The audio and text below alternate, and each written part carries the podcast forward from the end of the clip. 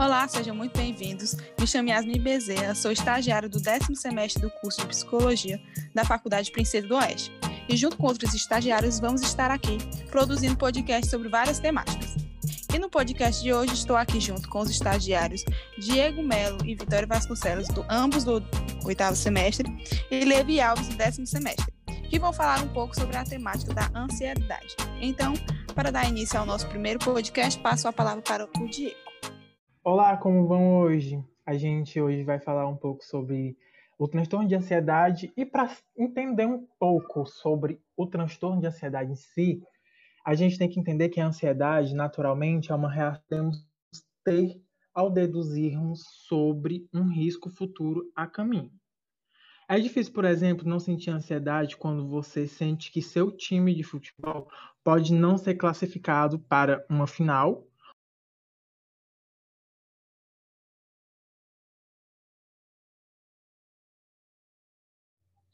Porém, às vezes se sentir ansioso para fazer alguma tarefa do dia a dia pode fazer com que você a exerça com qualidade e até com antecedência.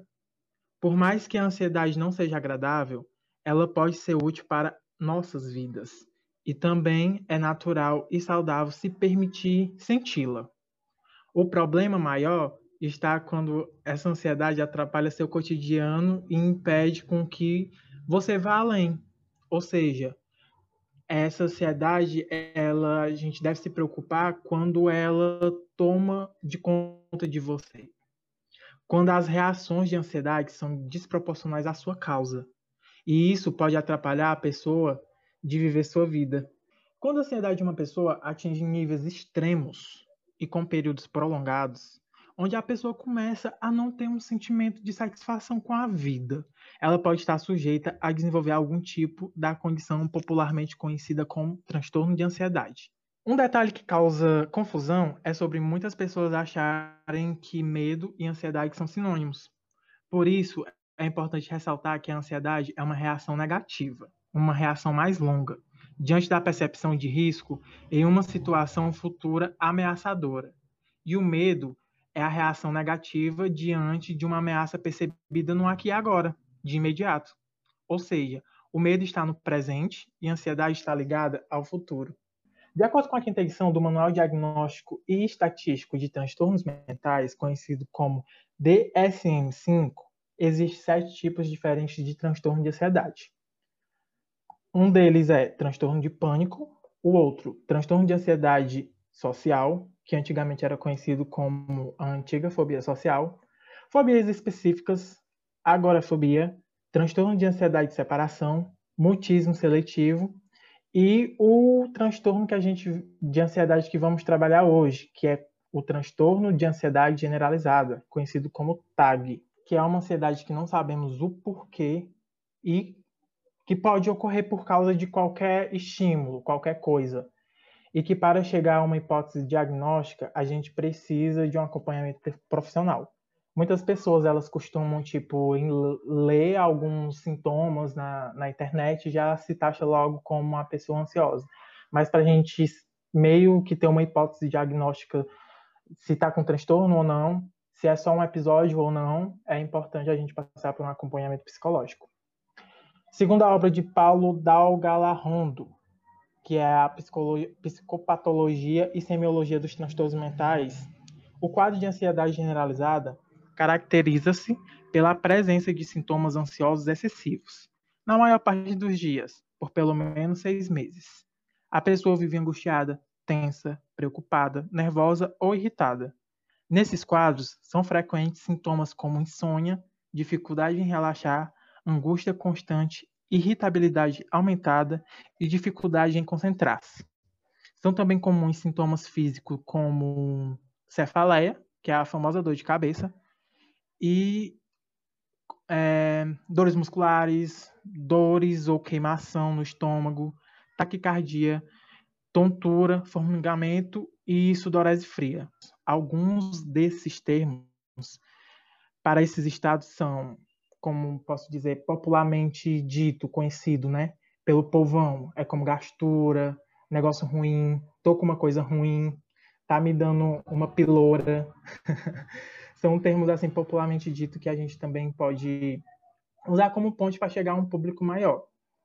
Para se fazer o diagnóstico de um transtorno de ansiedade, também é necessário verificar se os sintomas ansiosos causam sofrimento clinicamente significativo e se prejudicam a vida social e ocupacional do indivíduo. Todos os transtornos de ansiedade envolvem algum nível de sintomas. Eles podem ser em nível de sintomas cognitivos, como, por exemplo, ter algum dano ou perder o controle. Sintomas emocionais, como, por exemplo, ficar nervoso, apreensivo ou assustado e sintomas comportamentais, como, por exemplo, agitação física ou evitação de situações ameaçadoras.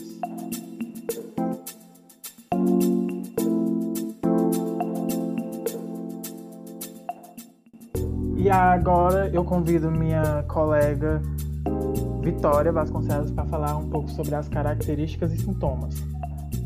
Dando continuidade ao nosso podcast, é, vou trazer um pouco sobre as características e os sintomas da ansiedade, né? É importante ressaltar mais uma vez que qualquer dos sintomas apresentados aqui, isso não quer dizer que você tenha um, um transtorno de ansiedade generalizado.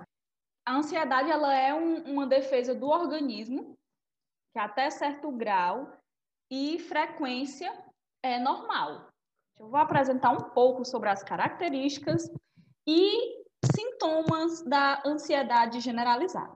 Lembrando, mais uma vez, que o que eu vou falar agora sobre alguns sintomas físicos, emocionais, comportamentais apresentados, isso não quer dizer que você tenha é, transtorno de ansiedade generalizado. A ansiedade, até um certo grau e frequência, ela é considerada normal.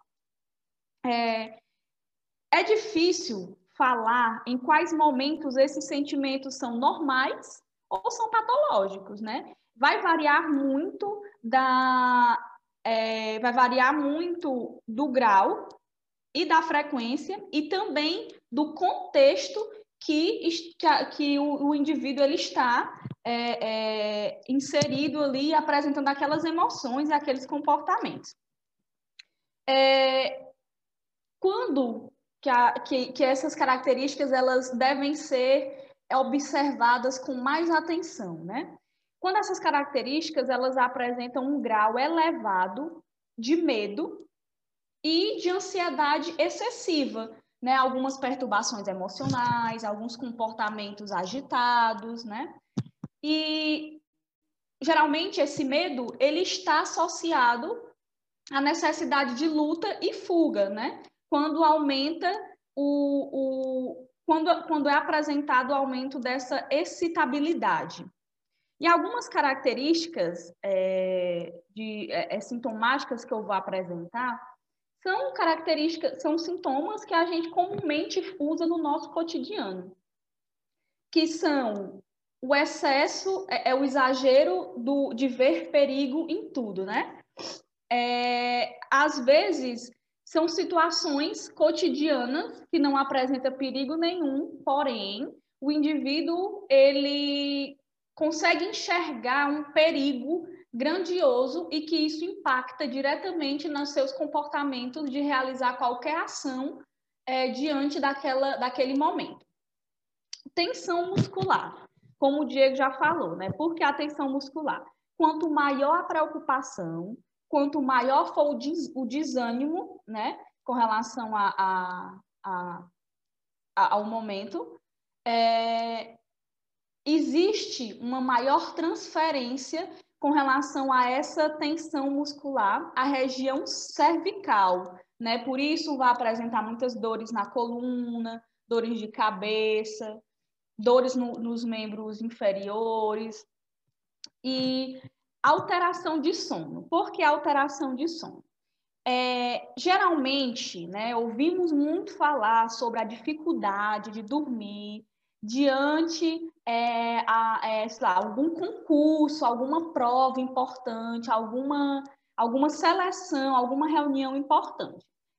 E aí, quando que isso deve ser preocupante? Quando esses, esses, esses sintomas, né, eles te impedem de fazer outras atividades ou impedem de realizar atividades que comumente eram realizadas por, pelo indivíduo.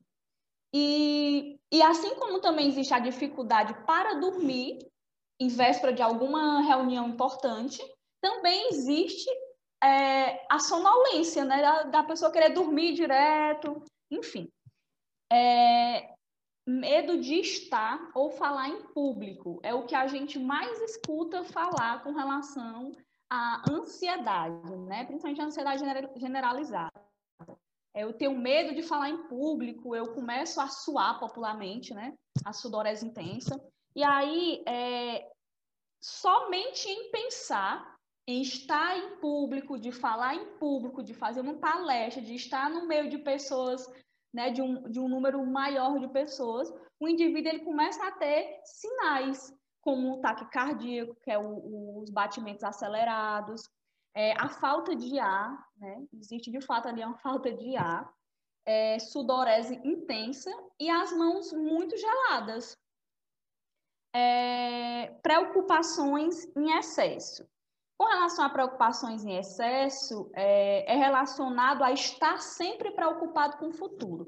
É uma situação daqui uma semana, um mês, um ano, mas o indivíduo ele parou no tempo ali para se preocupar apenas com aquela situação que nem aconteceu, não sabemos se vai acontecer, porém existe uma preocupação exagerada com relação a, àquele evento que ainda existe a probabilidade de acontecer inquietações constantes. Com relação às inquietações constantes, é, eu trago aqui algum, alguns exemplos, é angústia, né? Geralmente a gente escuta muito falar, eu estou muito angustiada, é uma angústia, uma, uma dor no peito, e aí existe, é, é, consequente, consequentemente depois disso, uma dificuldade de concentração. Né? O indivíduo ele não consegue concentrar-se para realizar as atividades que normalmente ele realizava. Assim como ele também pode é, é, existir um nível maior, aumentar o nível de estresse, de, de irritabilidade com relação a determinadas situações. E pensamentos obsessivos. Geralmente os pensamentos obsessivos, eles estão relacionados também a esse perigo, a enxergar esse perigo diante de tudo, a essas preocupações exageradas. Ele está tão concentrado naquele pensamento, naquela atividade, que ele para, ele não consegue fazer outras atividades.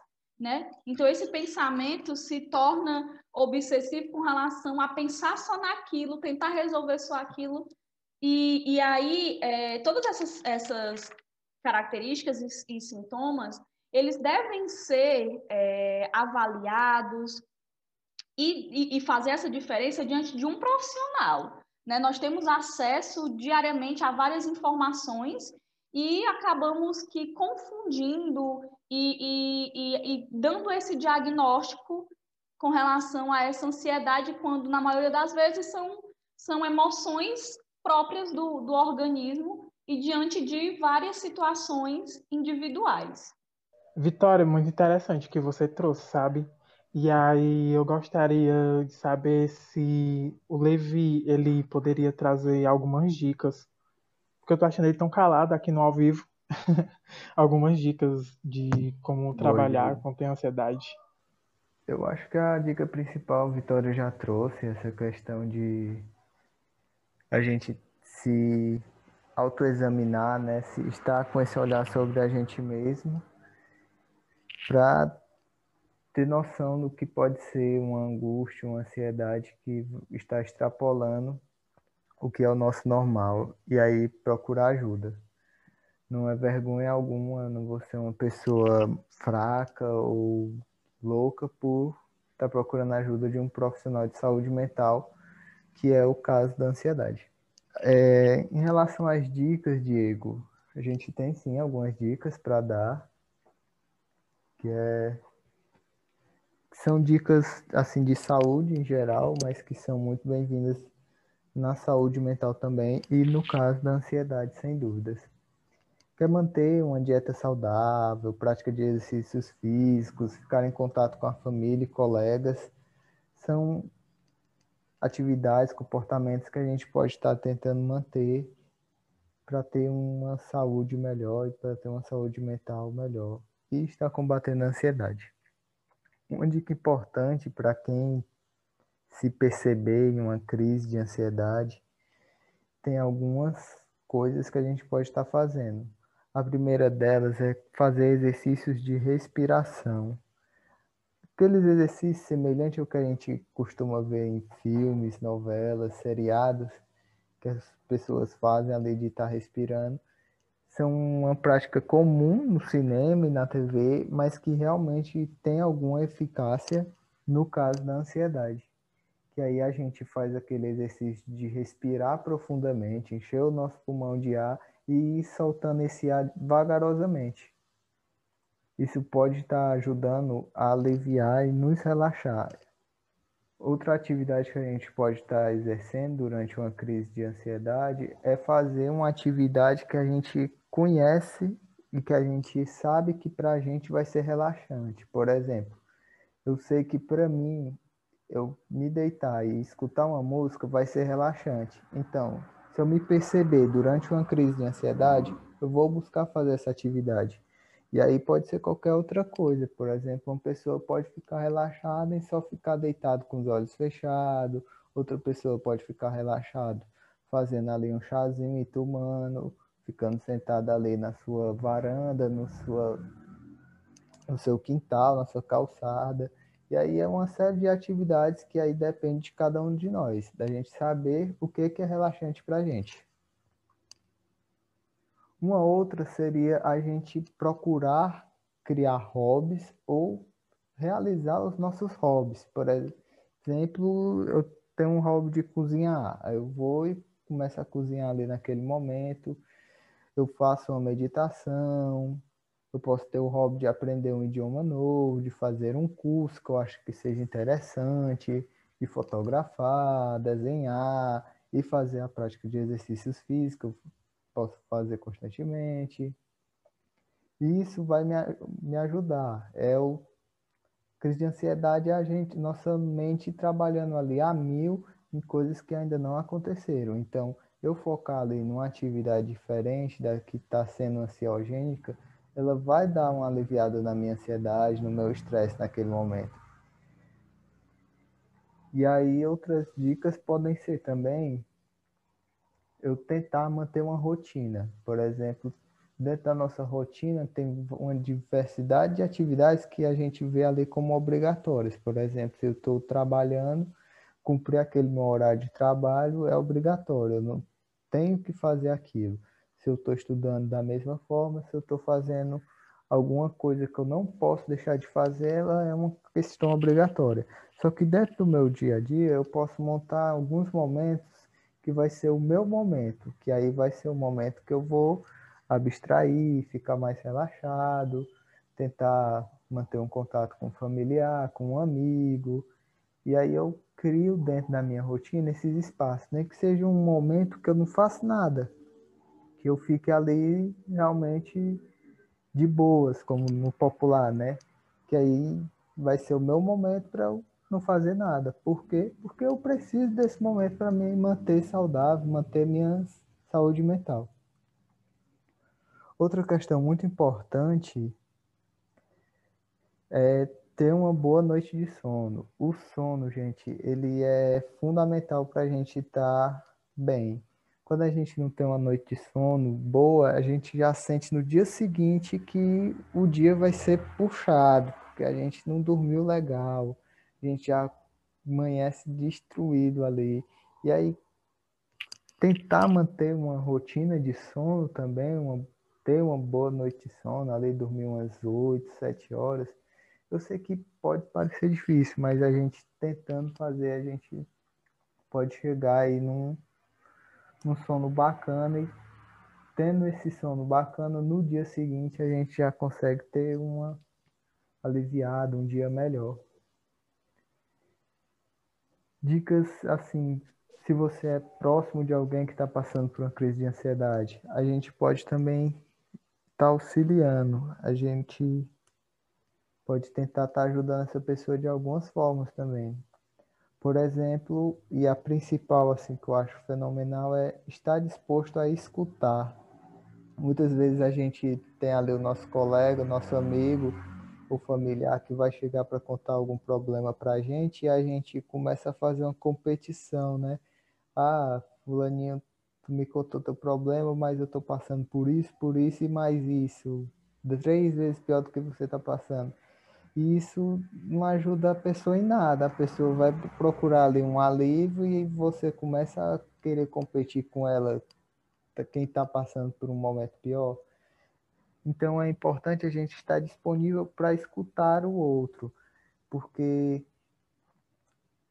uma escuta sem julgamento, sem sem que a pessoa sinta medo de falar com a gente, já vai estar tá ajudando ela demais. E aí, quando a gente faz esse movimento, quando for o nosso momento, com certeza a gente vai receber o mesmo apoio do colega.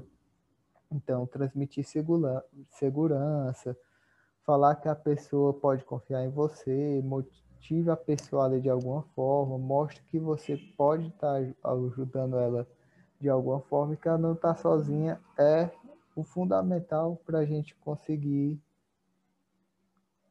estar tá ajudando nosso colega. Outra coisa é a gente incentivar ela a fazer os exercícios respiratórios ali, fazer que ela respire vagarosamente, controlar ali a crise de ansiedade dela da melhor forma possível se a gente não conseguir ali, pelo menos aliviar um pouco ela, a gente também está disponível para estar tá levando ela para o cuidado necessário de saúde que ela está precisando naquele momento. Estimular que ela também pratique exercícios físicos, que ela busque um hobby, é importante, é interessante para estar tá passando por esse momento de uma crise de ansiedade.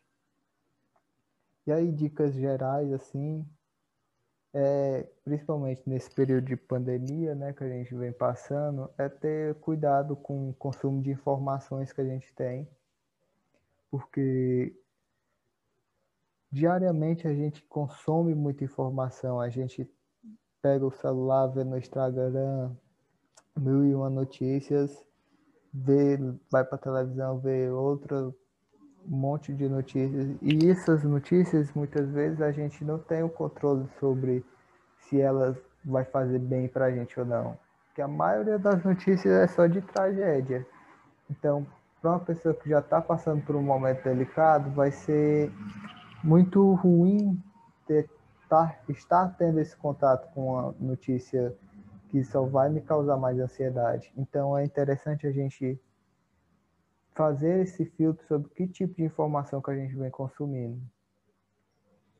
Outra coisa é que a gente busque, mesmo tendo questões de distanciamento social nessas situações de pandemia, mas que a gente busque se conectar com as pessoas. Nós somos sujeitos sociais, a gente tem que ter ali a gente depende de outras pessoas para conviver, então manter a conexão com amigos, familiares é fundamental. Então, ali no seu momento de rotina, né, tira um momento ali, uns meia horinha para mandar aquela mensagem para o seu familiar distante, para o seu amigo. Utilize da tecnologia a seu favor, mande ali uma mensagem digital. Se a pessoa não pode lhe receber, faça uma chamada de vídeo e mantenha esse contato vivo. E aí as dicas gerais é fazer exercícios físicos novamente, né, que seja em casa, manter uma dieta equilibrada, beber bastante água, evitar o consumo de, de álcool, né, de cigarro e outras drogas que se a gente está passando por um momento de ansiedade, o álcool, o cigarro e outras drogas não vão estar tá auxiliando a gente, vai estar tá mascarando ali sintomas e vai estar tá apenas dificultando a nossa retomada da nossa saúde. Outra coisa importante é a gente manter uma janela aberta ali, ter um contato com o sol, né?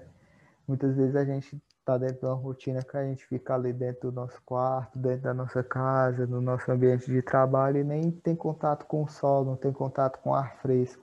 Então é importante a gente ter esse contato com o sol, ver ali a luz do dia, ver um pouco o ambiente que a gente está, natureza, ver isso eu acho muito importante e é uma dica para a gente estar tá mantendo nossa saúde física e mental também. É importante destacar na fala do Levi que ele traz que assim como os adultos, as crianças também são afetadas por esse momento. Eles podem estar também mais ansiosos por estarem mais presos dentro de casa, sem ir para a escola e visitar amigos e para pracinhas, como sempre. E como o Levi falou, algumas práticas que podem ser feitas para ajudar nessa ansiedade, também é importante destacar essa rotina para as crianças também, com rotina de alimentação adequada e saudável. É, e nessa rotina é bom estabilizar, é, estabelecer horários para eles, tanto para dormir como para brincadeiras e escola, porque muitos estão tendo aula remotamente. E quando eles estiverem nesses momentos ansiosos, além dos, das atividades que podem ser repetidas tanto com adultos como com crianças, é jogar com eles, desenhar, fazer com que ele encontre formas positivas que essas crianças possam expressar seus sentimentos de ansiedade, de medo, de raiva. É bastante importante também ter essa boa visão com as crianças sobre a ansiedade, que não é só causada em adultos, né? Então é isso, gente. Esse foi o nosso primeiro episódio. Fiquem ligados para os próximos. Curtem, comentem, compartilhem com todo, todos os amigos, com familiares, todo mundo. Obrigada.